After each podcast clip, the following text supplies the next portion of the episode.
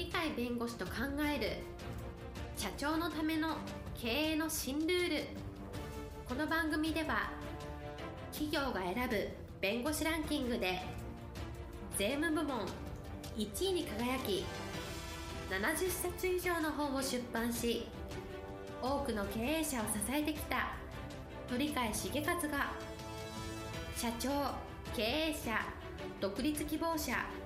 起業家のための経営の新ルールについてお伝えしていきます。それでは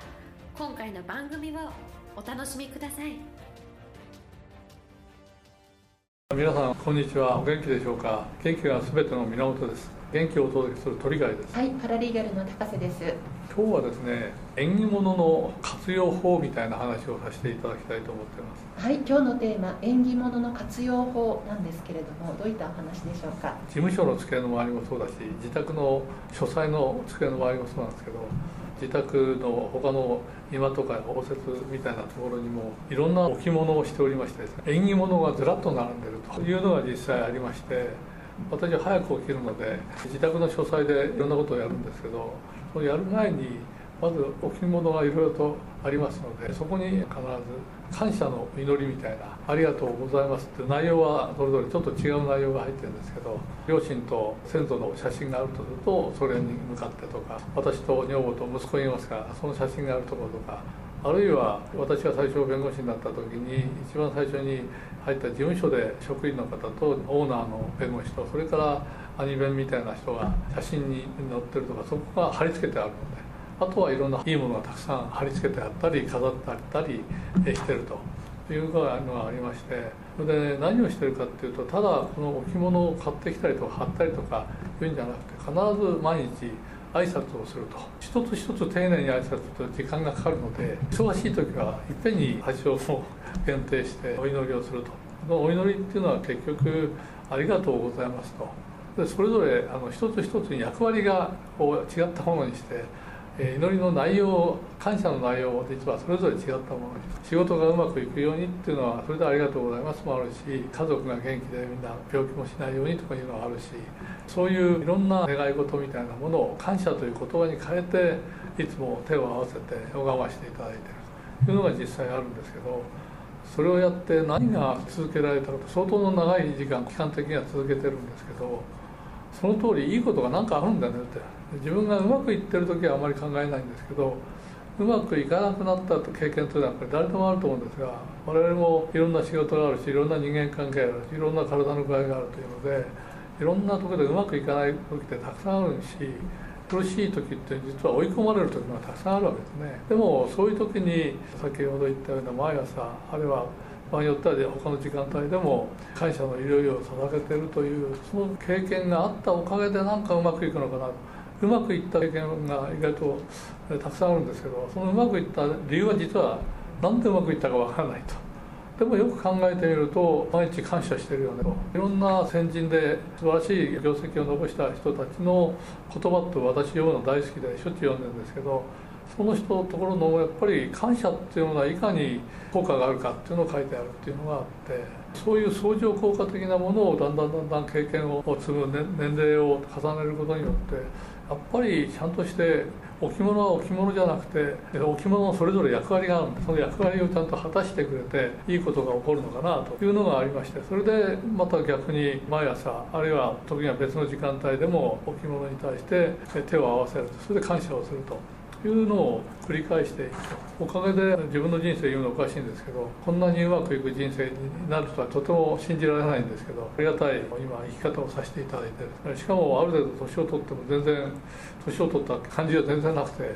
106歳まで生きてですね現役を続けるんだってことを実はお願いをするよりもそうなっていくっていうことを受け入れるっていう意味での感謝の言葉を毎日言ってるんですけどもそれが実現できそうな感じがしますからそういう意味では生きていて楽しいねと一種の置物を買ったり置物を置いたりあるいは置物を買うところが神社仏閣だったりする時は神社仏閣に定期的にお参りするとかありますから気に入ったところがあったら散歩して散歩したらどっかに神社仏閣があるよねと思ったらそこに寄ってお参りさせていただいてまた感謝を申し上げるみたいなそういう人を繰り返していくうちに生活習慣になって生活習慣と要するに心の持ち方の習慣になるんで望ましくないようなことがあってもこれ乗り越えられるよねと。乗り越えられるよねっていうのよりも乗り越えることを前提としても感謝しちゃうと。いうようなやり方をずっとやってきましたけれどもそれがそのまま自分の人生をなんか築いてくれてると。これからの人生まだ相当106歳までは相当ありますので何十年もありますからこの何十年かもそれを繰り返すことによって現実になるのかなというふうな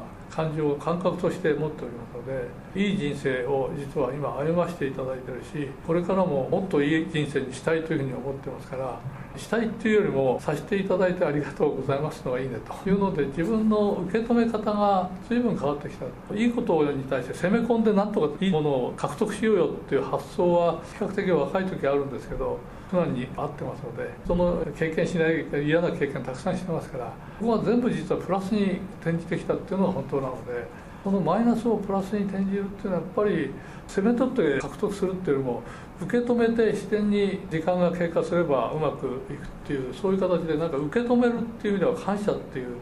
引きつけるっていうのかそういうものがある方がなんかいいなっていうのは自分の人生振り返って思いますので経営者やればやったことがうまくいくとは限らないってうまくいかない時でもそれはうまくいくよと。ありがとうございましたって言えるかどうか言ったことが自然な言葉として自分でも受け止められるかどうかまでいけばおそらくいろんなアイデアが出てくる。そういうふうに考える人はどういうふうな考え方を持ったら自分はもっと良くなるかとかいういろんな本を見たり他の人からの話を聞いたりそういうものをだんだんだんだん自然な形で受け止めていいものを使っていく。いいものを使ってうまくいったらあこれは使えるねっていうので悪くなってから使うっていうのに悪くなる前に使うことによって予防する克服するっていうそういうことも生まれるんではないかと思いますからそういう意味では私はあの生涯現役で後悔のない人生を送れるというふうに今は思って毎日それを感謝してますけれどもそういう意味で感謝というものを受け止める形で生活をするとその感謝の内容をちゃんと自分で語ってある程度具体性があれば具体的なものにしてそこを受け止めるとそれが形になって別の形になるかもしれませんが気づいてみたらやっぱり感謝の願いがそういう形として形になったんだっていうのが気づくような形になりますから経験上言ってることでありますけれども経営者っていうのは非常に苦しい立場に追い込まれるたくさんあるうまくいかないところでいくらでもあるとそういう時に困ったなは言う必要はないので。これはなんとかなるよというそのなんとかなるよというふうに思わせるためには日常的に習慣としてこういう飾り物みたいなものを飾り物縁起物は縁起物としない厄除けのしなった厄除けのものをただただ買っていくんで置いてあげてるんじゃなくてこういうものがちゃんと自分に対して働きかけをしてくれて自分の苦しい時はちゃんと乗り越えさせるチャンスというのはちゃんとそちらから教えてもらえるような心遣いができるようになるとかですね。そういうところに結びつけてお考えになるといいのではないかと今日はそういう経験談を中心にお話をさせていただきました。はい。今日のテーマ縁起物の活用法でした。今日も元気で楽しい一日をお過ごしください。はいありがとうございます。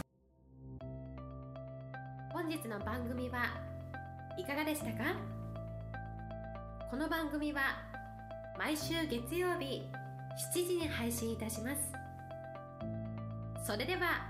次回の配信を楽しみにお待ちください。